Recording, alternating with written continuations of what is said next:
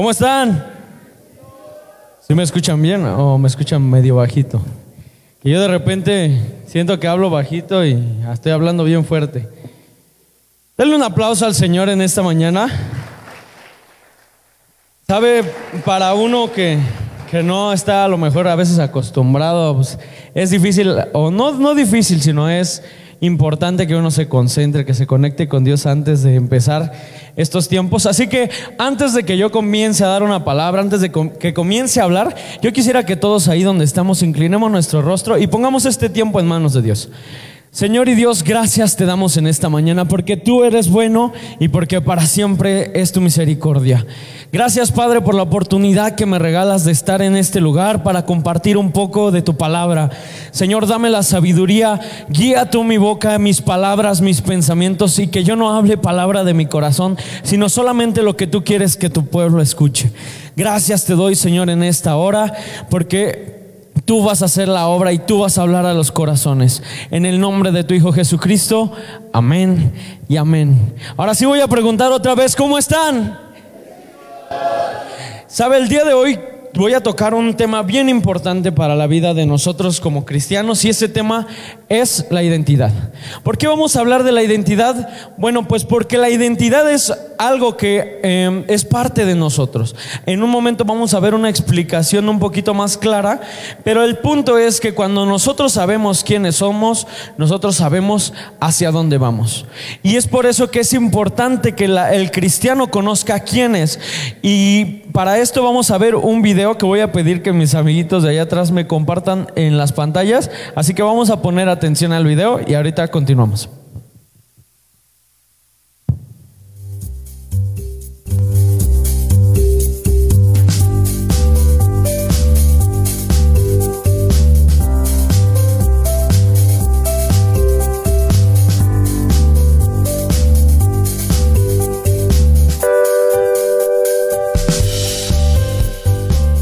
¿Su pelo es rojo? Mm, no sé, Luis. Es como naranja. ¿Tiene lentes? Uy, no, Melissa. ¿Usa sombrero? No. Oh. Vas, Nacho, te toca. Ah, este... Mm, ¿Tiene lentes? no, eso ya lo había preguntado yo. Lo siento, Melissa. Ay, Nacho, ¿estás enamorado o qué? No, ¿cómo crees, Valentina? Es que me estaba imaginando cómo serían las cosas si todos fuéramos iguales. Para empezar, no podríamos jugar a adivinar, porque no podríamos describir cosas diferentes de cada quien. Cuando fuéramos por la calle, no podríamos distinguir a nuestros amigos.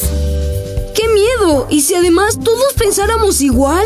Usaríamos la misma ropa, nos gustaría el mismo color, leeríamos los mismos libros y jugaremos a las mismas cosas. No tendríamos creencias, tradiciones, ni ideas propias. Seríamos como robots. Y nadie inventaría nada, porque a nadie se le ocurriría nada nuevo. Nunca se habrán inventado los coches, los aviones o las computadoras. ¡Qué bueno que cada persona es diferente! Y que no pensamos igual para que tengamos nuestra propia identidad. Así cada quien tiene sus propios gustos y preferencias. Podemos ser lo que nosotros queramos. Yo quiero ser una gran ingeniera e inventar un coche volador. Pues yo seré astronauta, tendré un gran bigote como nuestro personaje de juego. Ay, Nacho, ya nos diste otra pista, ya hasta podemos adivinarlo. Ay, no, creo que ya nos ganaron. Tu personaje es Carlos. todas y todos. Se sigue de largo, ya hablamos. Bueno, pero es importante, ¿cuántos entendieron lo que dijo el video? Como que sí lo deja claro o no. Explica algo bien importante.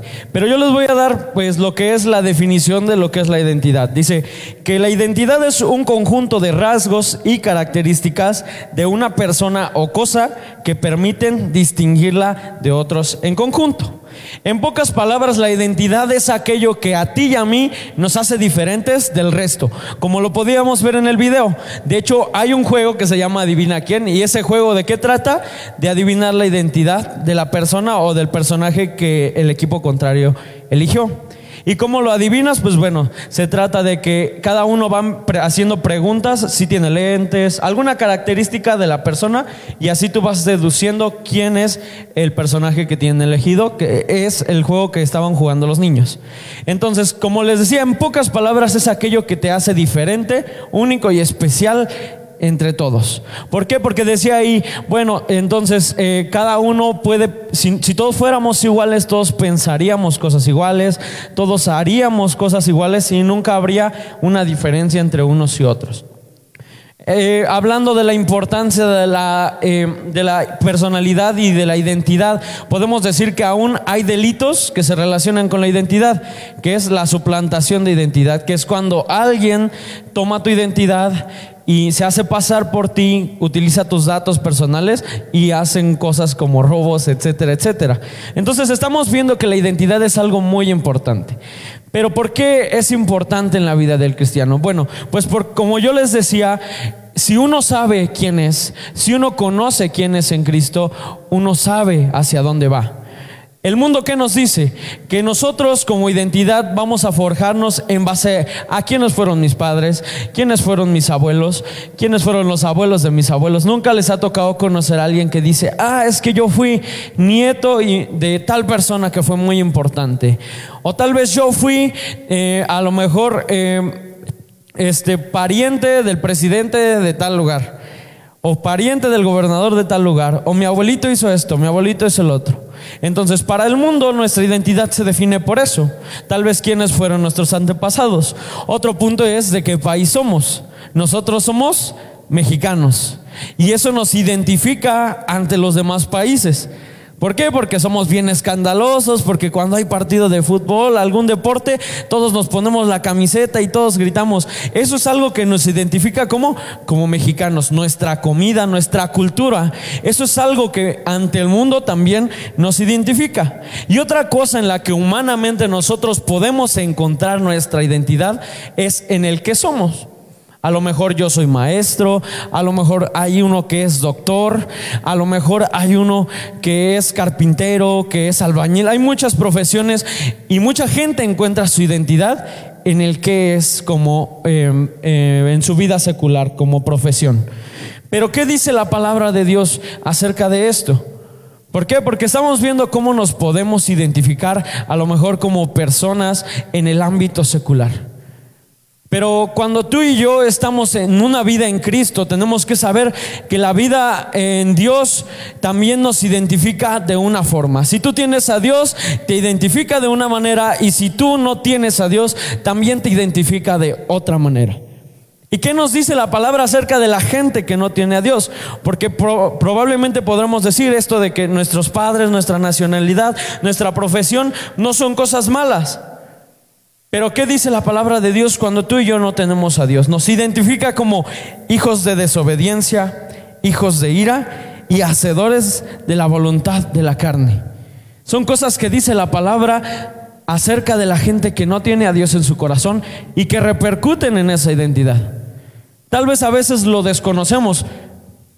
Tal vez hay gente por allá que dice, yo no soy eh, una mala persona, yo soy así, así, así. Lo que les decía, pero en otros ámbitos Dios nos está diciendo, por muchas cosas y actos buenos que tú tengas, si tú no tienes a Dios en tu corazón, tú eres un hijo de desobediencia. Y eso es algo fuerte.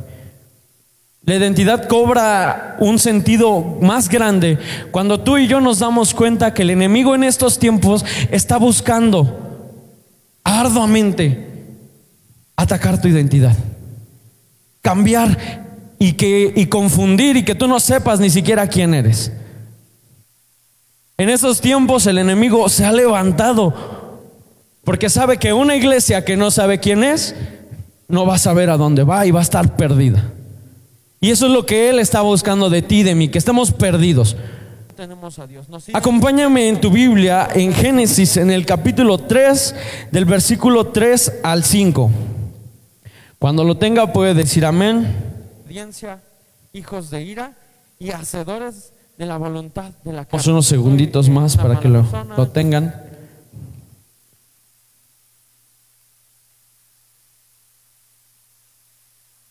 Ok. Bueno, y la palabra dice así. Pero del fruto del árbol que está en el medio del huerto, dijo Dios, no comeréis de él, ni le tocaréis, para que no muráis. Dice, entonces la serpiente dijo a la mujer, no moriréis, sino que sabe Dios que el día que comáis de él serán abiertos vuestros ojos y seréis como Dios, sabiendo el bien y el mal. ¿Qué es lo que podemos identificar de aquí? Estamos hablando de que hoy en día el enemigo ha buscado que atacar, tentar tu identidad para que tú no sepas quién eres. Pero podemos ver que eso no es algo de hoy. Podemos analizar en la palabra que eso no parte de estos tiempos para adelante, sino que ese ha sido el objetivo del enemigo desde un principio. Estamos viendo que esa es la mentira que el enemigo sembró en Eva. ¿Y qué le dice? ¿Sabe Dios? que si tú comes del fruto que Él te dijo que no comas, vas a ser como Dios, lo cual es una vil mentira, porque nosotros no podemos ser igual a Dios. Nosotros somos seres tan pequeños, pero si lo analizamos y quiero contextualizarlo en el hoy en día, lo que la serpiente le dijo a Eva fue, tú puedes ser tu propio Dios. Traducido a palabras de hoy en día, vive la vida a tu manera. ¿No es la mentira que hoy escuchamos? Hoy en día tú y yo vemos la televisión, escuchamos el radio y por todas partes tú vas a escuchar. Tú decides quién eres, tú elige lo que quieres ser, tú elige lo que quieres vivir, tú elige lo que quieres pensar, tú elige todo porque tú tienes que vivir tu vida a tu manera. No dejes que nadie ni nada intervenga. No dejes que nadie te diga cómo tienes que pensar. Y esa es la mentira con la que muchas personas hoy en día están siendo engañadas y llevadas tristemente al pecado. ¿Por qué? Porque no conocían quién eran en Cristo y en Dios.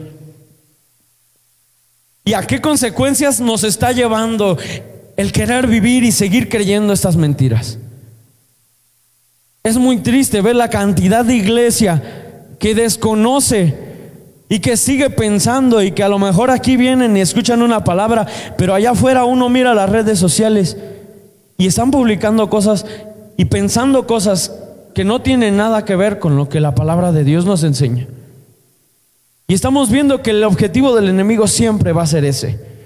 Podemos verlo también en Mateo en el capítulo 4, versículos 2 y 3. Vamos a ver un caso muy parecido, pero muy diferente.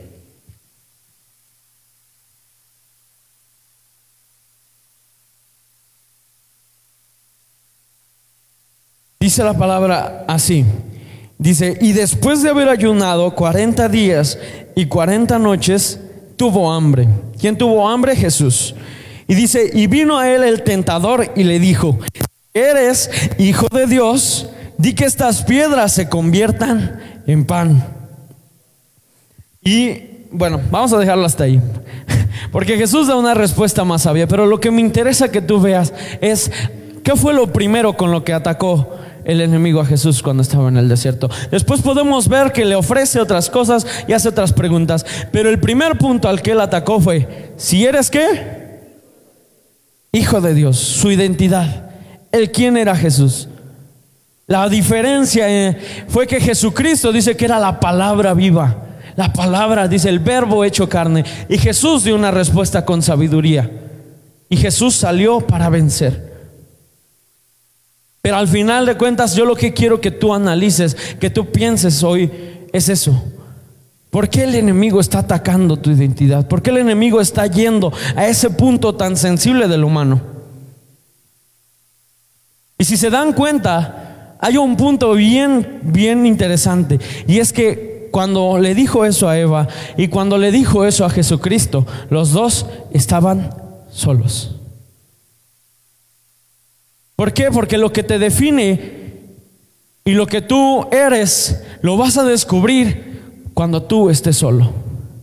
Muchas veces estamos con los amigos, con la familia, y estamos a lo mejor y podemos dar muchas caras. Podemos con los amigos hacernos el que somos bien divertidos. Podemos con los amigos pintar la sonrisa más bonita. O podemos decir que pensamos de cierta manera, como dicen por ahí, mentir por convivir. Pero lo que tú eres, lo que tú y yo somos, lo vamos a encontrar cuando estemos a solas en nuestro cuarto, pensando y solos y que, no hay nadie más para molestarnos. Y es ahí cuando viene el enemigo y te quiere derribar y te quiere y te hace esa pregunta, ¿quién eres? ¿Tú eres hijo de Dios? Te dice, ¿por qué no vives la vida a tu manera? Ya basta de que te estén diciendo qué tienes que hacer. Y es ahí donde tú te encuentras con lo que realmente hay en tu vida y en tu corazón y quién eres y cómo te sientes. ¿Y qué pasa? Los psicólogos vienen y ¿qué te dicen? ¿Quieres saber quién eres tú? Gerardo, Noemí, Jessica, Ariel, ¿quieres saber quién eres tú? Pónganle su nombre ahí adelante. ¿Qué le dice el psicólogo? Mire al interior. ¿Cierto o falso? Eso es lo que nos enseñan. Nos dicen, si tú quieres descubrir quién eres, mira tu interior. Pero te voy a decir algo, la naturaleza del hombre es mala. Y muchas veces cuando tú y yo vamos al interior, cuando vamos a ver nuestros pensamientos, lo que nosotros sentimos, realmente descubrimos que somos malos. Yo muchas veces he visto actitudes que hay en mi vida y digo, mmm, como que no me gusta quién soy. Y si dices, miramos el exterior muchas veces y gran mayoría del tiempo nos estamos comparando. Ay, es que no me gusta eh, mi altura. Es que no me gusta el color de ojos, como que yo los quisiera verde pistache. O azules como el mar, ¿no? Entonces nos damos cuenta que realmente cuando nosotros miramos a quiénes somos, naturalmente, la mayoría de veces no estamos conformes con lo que somos.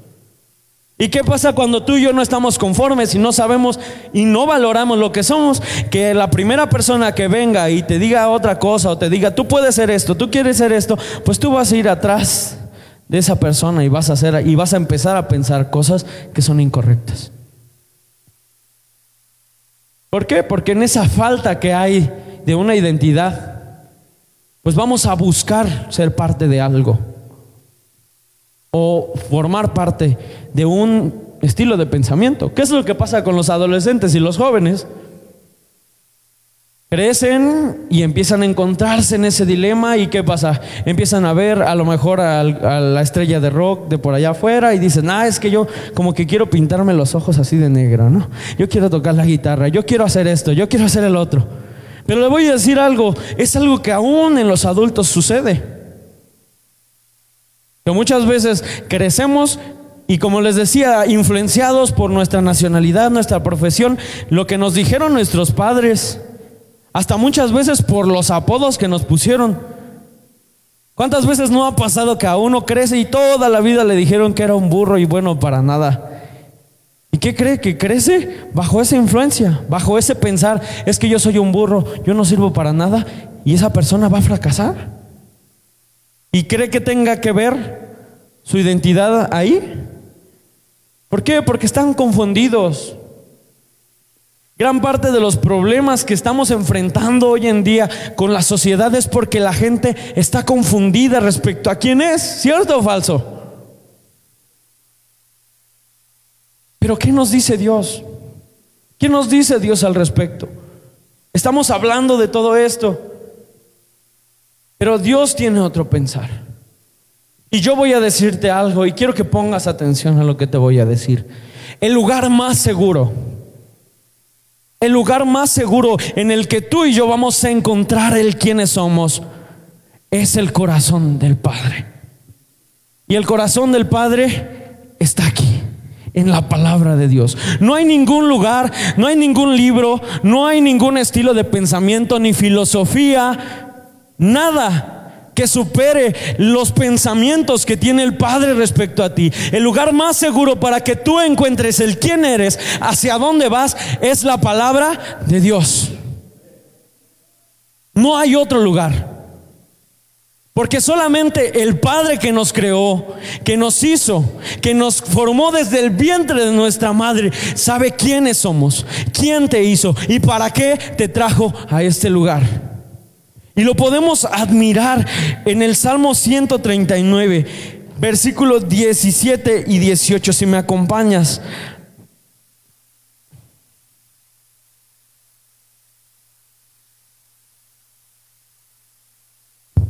Salmo 139, versículo 17 y 18. Dice la palabra, cuán preciosos me son, oh Dios, tus pensamientos. Dice, cuán grande es la suma de ellos. Dice, si los enumero, se multiplican más que la arena. Despierto y aún estoy contigo. Están viendo lo precioso que nos está diciendo la palabra. No sé si alguien lo está entendiendo, pero ¿qué nos está diciendo Dios en esta palabra? Dice, cada vez que tú pienses algo de ti o que puedas descubrir algo que yo pienso de ti, se multiplicará. Cada vez que tú descubras una cualidad que Dios está viendo en ti, en ti y en ti, se multiplica. Para cuando tú y yo logremos entender uno de los solos pensamientos que tiene Dios, dice que ya van a ser más que la arena. Más que las estrellas. ¿Por qué? Porque no los podemos contar. Por tanto, tú y yo no podemos permitirnos que nadie más que Dios que nos creó nos diga quiénes somos. Y qué virtudes y qué cualidades podemos tener individualmente. El enemigo se esfuerza y lucha por destruir tu identidad, porque tú no sepas quién eres, porque sabe que cuando tú sepas quién eres en Cristo, en ese Dios que te buscó, dice que dejó a las 99 y fue a buscarnos. Cuando tú sepas quién eres, tú vas a hacer cosas grandes a través de ese Dios que te va a llenar de poder. Y eso es lo que Dios quiere que tú y yo entendamos en esta mañana. Que no hay nadie más que pueda enseñarnos estas cosas acerca de nosotros. Este es el manual que Dios ha dejado para que tú y yo encontremos el quién somos. Podemos descubrir que mismo Jesucristo tuvo que acudir al Padre. Tuvo que ir a su Padre. Y eso lo vamos a ver en Mateo, en el capítulo 3, versículo 16 y 17.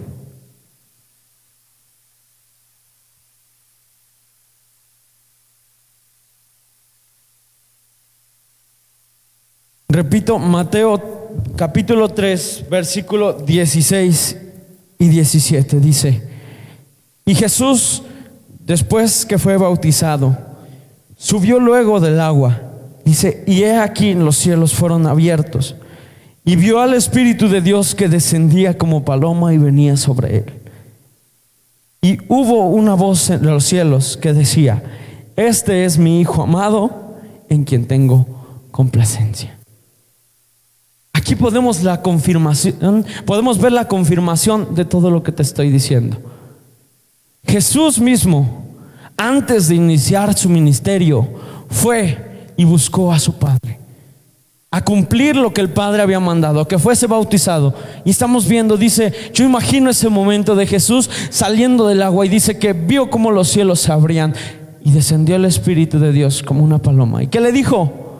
Este es mi Hijo amado, en el cual tengo complacencia. Y déjame te digo algo, y es bien importante. Si tú lo analizas, esas fueron las palabras, las únicas palabras que Jesucristo necesitó escuchar para, catapultar su ministerio al propósito glorioso que el Padre tenía para él. No hubieron otras palabras que él necesitó escuchar, porque esas palabras, este es mi hijo, cuando él escuchó eso, esas palabras activaron el poder de Dios en Jesucristo. Y dice que después de ahí Él fue, hizo milagros, dice que le daba vista a los ciegos, que resucitaba a los muertos, que multiplicaba los alimentos. ¿Cuántos milagros Jesús no hizo? Y esas fueron las únicas palabras que Él necesitó escuchar. Y ahora yo te lo digo a ti, si tú y yo pudiéramos creer esas palabras, que el Padre le dijo a Jesucristo, tú y yo podríamos hacer esas mismas cosas. Si tú y yo pudiéramos creer esas palabras, este es mi hijo, tú y yo podríamos hacer esas cosas y mayores, porque así lo dijo Jesucristo. Así lo dijo Jesucristo. Mayores cosas ustedes harán. Pero sabes que a ti y a mí nos cuesta mucho creer. Nos cuesta mucho poner la mirada en estas cosas. ¿Sabes por qué? Porque somos humanos y somos carne. Nuestra carne, y eso también lo enseña la psicología, tiende a ver más lo malo. Pero necesitamos cambiar nuestra forma de pensar por los pensamientos del Padre. Porque de la identidad y de estas palabras que Dios te está diciendo hoy, va a brotar ese poder que Dios quiere que tengas en tu vida. Para que tú vayas y en el nombre de Jesús pasen milagros. Para que tú vayas y en el nombre de Jesús se sanen enfermos. Para que tú vayas y en el nombre de Jesús el Espíritu Santo obre y sucedan cosas maravillosas. Pero tú y yo tenemos que aprender a creer, a vivir estas cosas, no solamente a decirlas, porque una cosa es decir, una cosa es decir, yo pienso, yo creo, pero otra es vivirlas con fe. ¿Cuántas veces nosotros no estamos peleando a lo mejor obtener un puesto, a lo mejor obtener un ministerio dentro de la iglesia? Pero escúchame, si tú te das cuenta, el Padre no le dio a Jesús un puesto, no le dijo, este es mi siervo Jesucristo. No le dijo, este va a ser el predicador. No, le dijo, tú eres mi hijo. Y el ser hijo vale más que cualquier otro ministerio que podríamos tener. Hay un poder en esas palabras el Padre nos está diciendo. Y vamos a verlo, te lo voy a confirmar con una cita. Dice en Juan, versículo 1 y capítulo 12.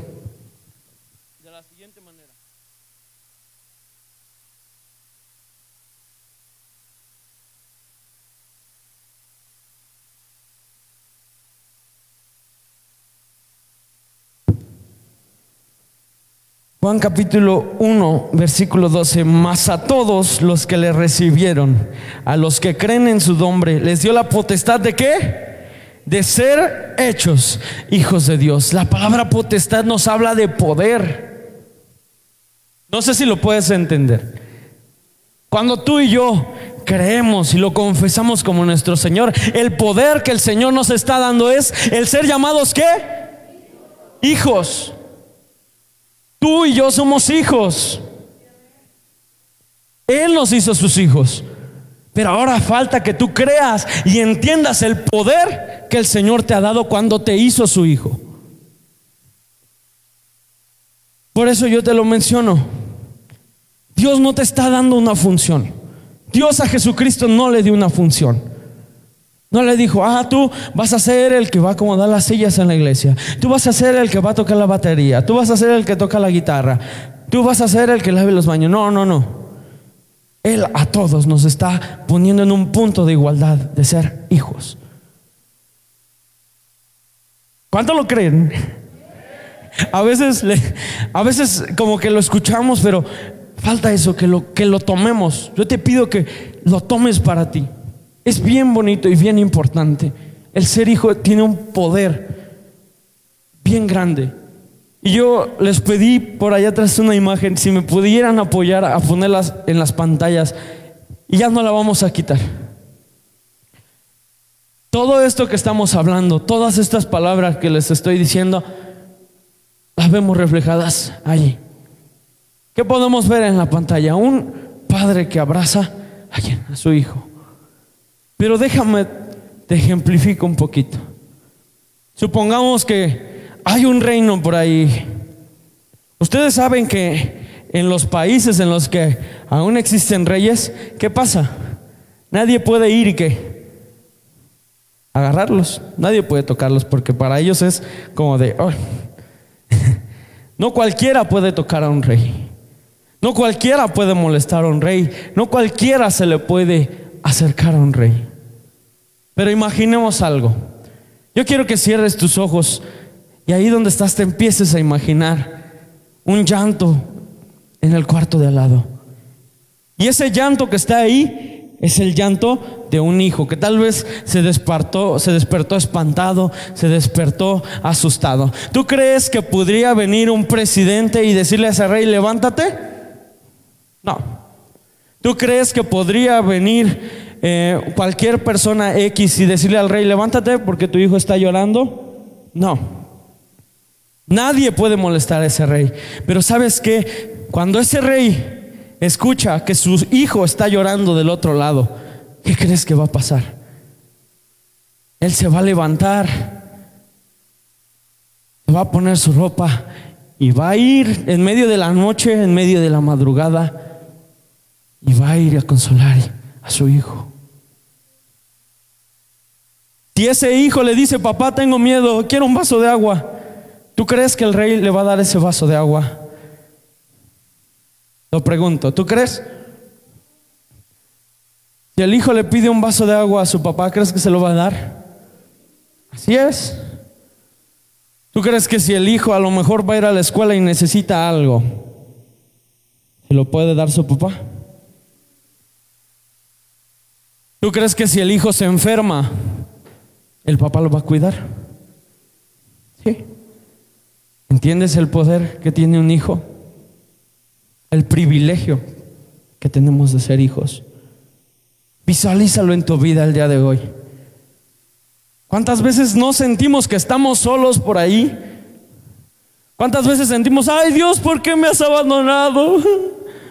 Dios, ¿por qué no me ayudas? ¿Por qué no me escuchas?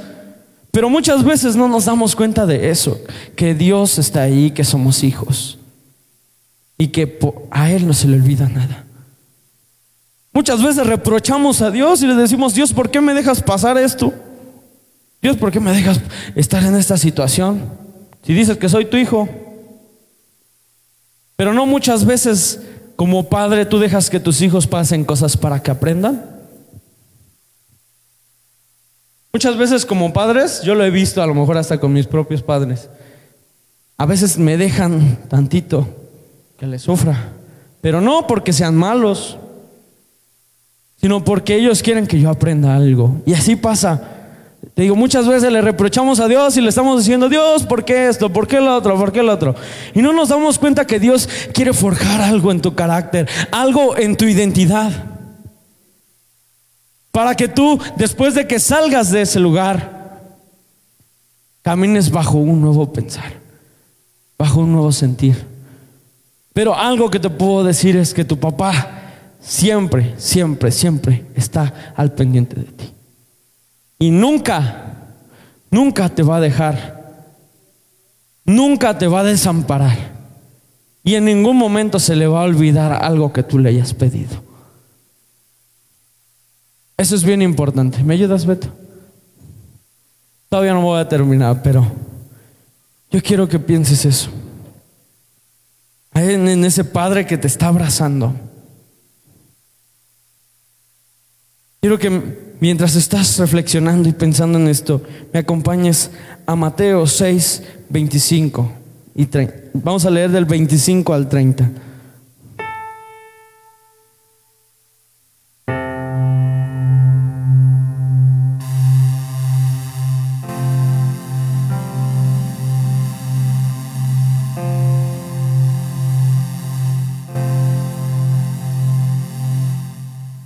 Tienen?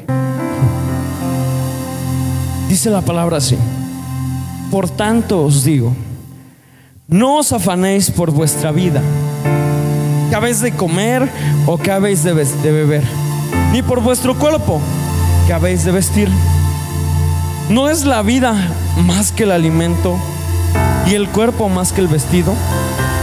Dice, mirad a las aves del cielo, que no siembran, ni ciegan, ni recogen en graneros, dice, y vuestro Padre Celestial ¿Qué dice? Las alimenta. ¿No valéis vosotros mucho más que ella? Dice, ¿y quién de vosotros, por mucho que se afane, añadir a su estatura un codo? Y por el vestido, ¿por qué os afanáis? Dice, considera los lirios del campo, cómo crecen, no trabajan ni hilan. Dice, pero os digo que ni aun Salomón con toda su gloria se vistió así como uno de ellos. Y si la hierba del campo que oyes y mañana se echa el horno, Dios la viste así, dice, ¿no hará mucho más a vosotros, hombres de poca fe? A mí me sorprende lo que nos dice Dios en su palabra. Estamos hablando que no hay otro lugar más seguro al cual ir. Yo lo decía la semana pasada y a mí me sorprende las palabras que Pedro le dice a Jesús. Dice, ¿a quién iremos si solo tú tienes palabras de vida eterna?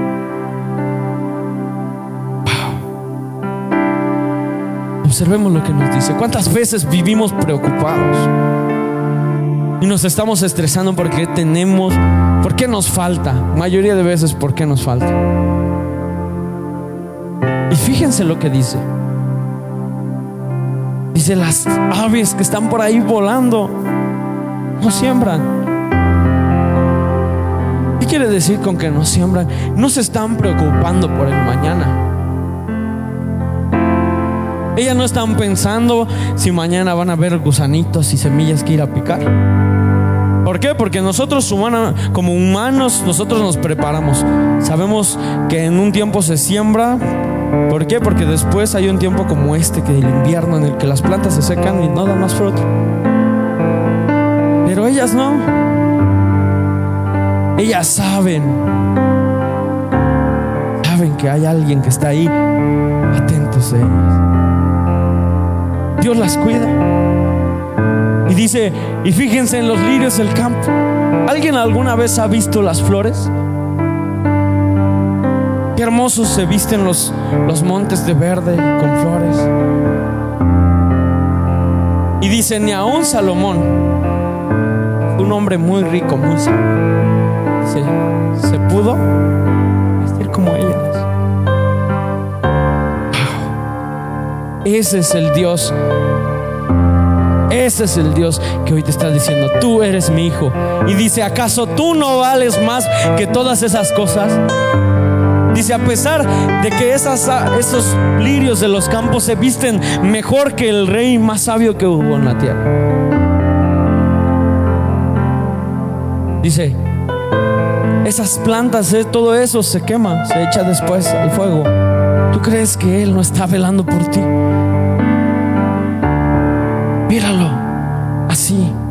Es como Dios quiere estar contigo. Eso es lo que nos debe de bastar. El saber que somos sus hijos y que en ningún momento nos va a dejar porque Él lo ha prometido. Dice que Él es nuestro pronto auxilio que en las tribulaciones. ¿De qué tenemos de qué preocuparnos? ¿De qué nos sirve afanarnos y vivir preocupados? Cuando te lo repito, el Señor está hoy aquí diciéndote, tú eres mi hijo.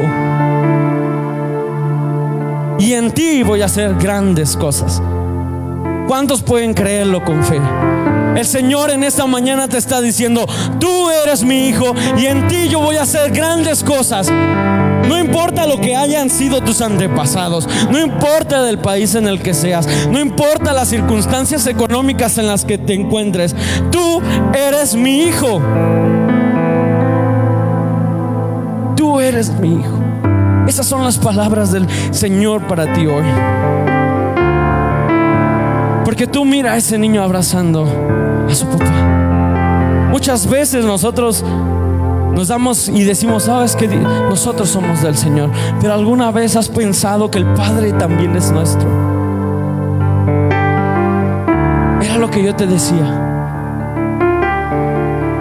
Los hijos podemos que sentarnos a la mesa.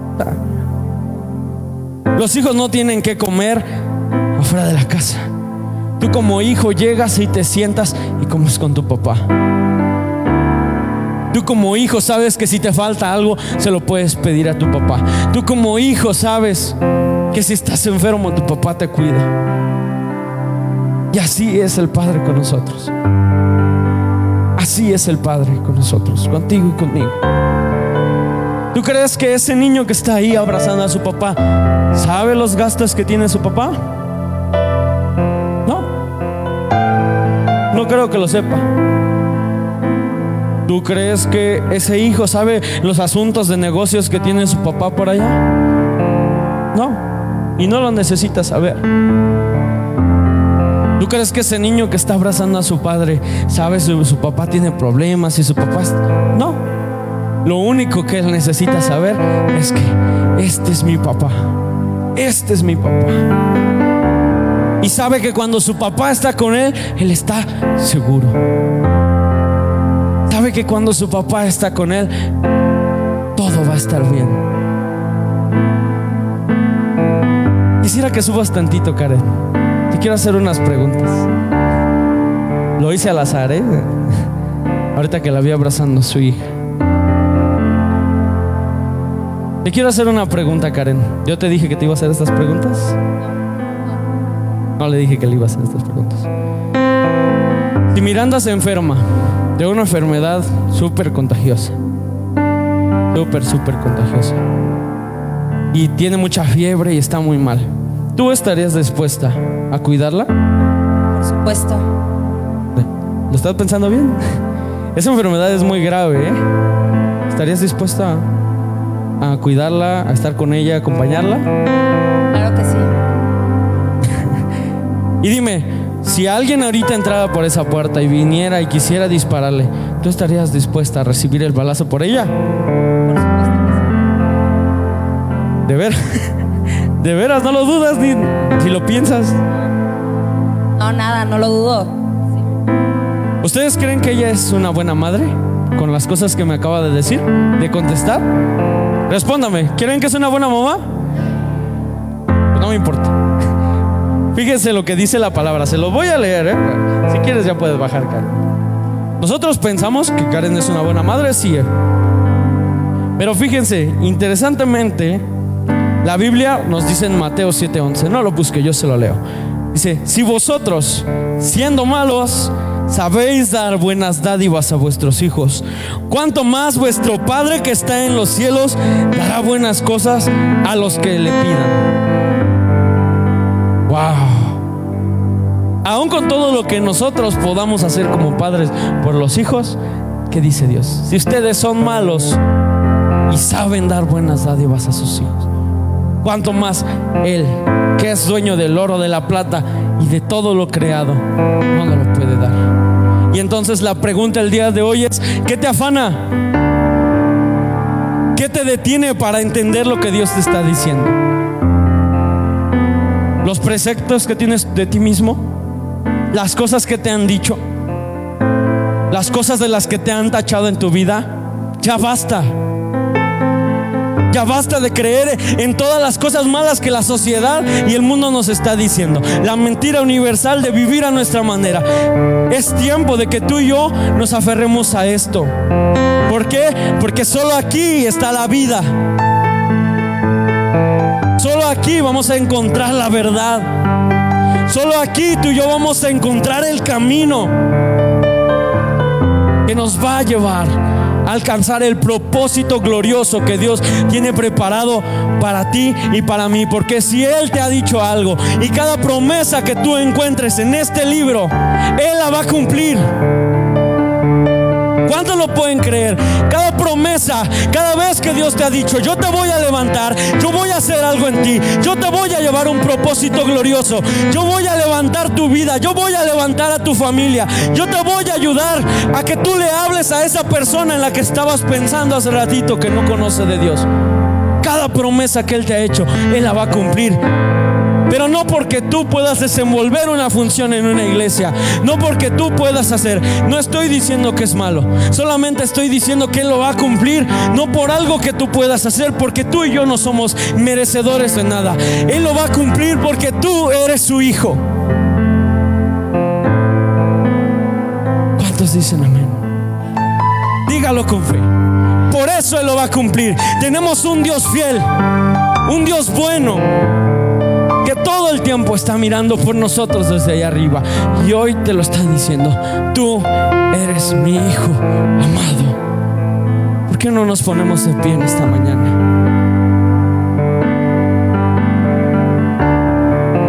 Yo quiero invitarte a que levantes ahí donde estás tus manos y le digas, Padre, aquí estoy. Papá, aquí estamos como un pueblo reunido delante de tu presencia. Gracias Señor porque nos has hablado en esta mañana. Señor, gracias por las palabras que hoy nos das. Porque tal vez muchos en este lugar nos hemos menospreciado. Tal vez muchos en este lugar hemos sentido que no tenemos un valor, pero hoy tú nos estás recordando esa identidad que tú nos has dado, de que somos tus hijos.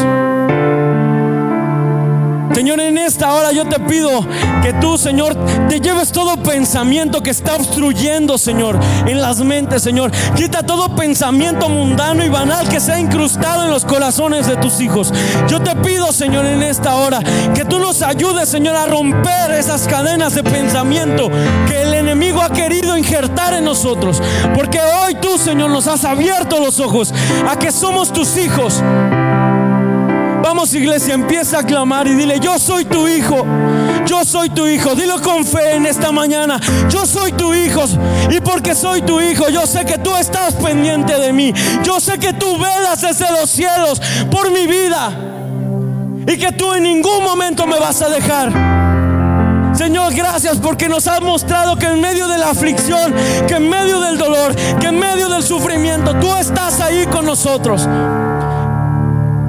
Porque nos has mostrado que tú eres un rey que vela por nosotros. Que no importa si estamos a lo mejor por ahí llorando. Que tú te vas a levantar con poder. Y tú vas a ir y vas a atender. Porque somos tus hijos. Que tú nos has dado el privilegio de sentarnos a la mesa contigo. De no ser más unos despechados. De no ser más unos pecadores. Unos hijos de la maldad hacedores del pecado, sino que hoy somos hechos hijos porque tú pagaste el precio con sangre. Con tu sangre y hasta con la última gota tú te entregaste por todos y cada uno de nosotros. Y no hiciste acepción de personas, ni la harás. Hoy estamos aquí reunidos porque creemos que somos hijos, hijos de ese rey poderoso. Y solamente tú eres suficiente. No necesitamos nada más que a ti. Nada más, nada más, Señor. No necesitamos nada más. Oh, oh, no necesitamos nada más. Nada más.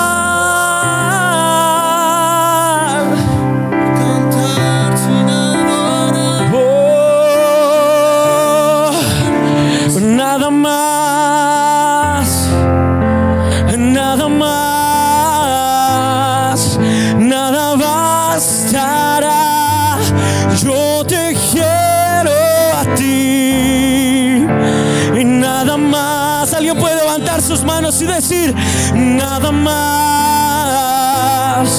Nada bastará. Yo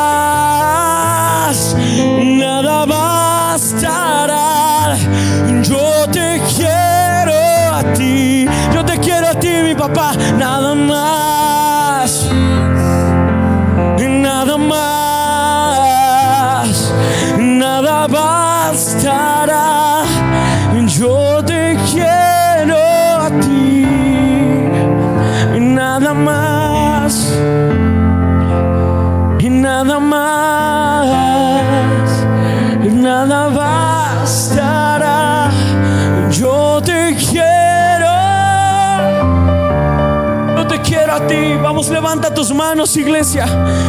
Dile, nada más me basta que saber que soy tu hijo. Nada más me basta que saber que tú eres mi padre. Y nada más bastará. No necesito nada más en esta tierra. No necesito nada más porque tú, Señor, eres suficiente. Tú eres suficiente. Vamos a irlo conmigo. Yo te quiero a ti. Nada más.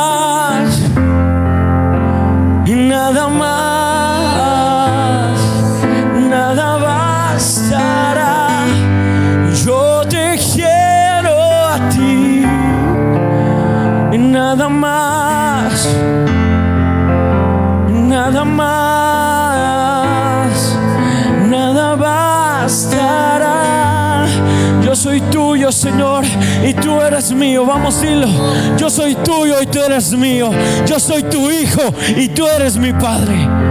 Oh, Señor, gracias te damos. Gracias porque tú nos has hecho tus hijos. Y dice tu palabra, nos has dado la potestad, el poder de ser reconocidos como hijos de Dios, no como más una creación, no como algo que solamente hiciste. Somos tus hijos y tú eres nuestro Padre. En el nombre de Jesús. Amén. Regálele un fuerte aplauso a ese Dios. Un fuerte aplauso a papá. Papá está en la casa. Papá está en casa. Tú eres hijo y Él es tu Padre. Gloria a Dios.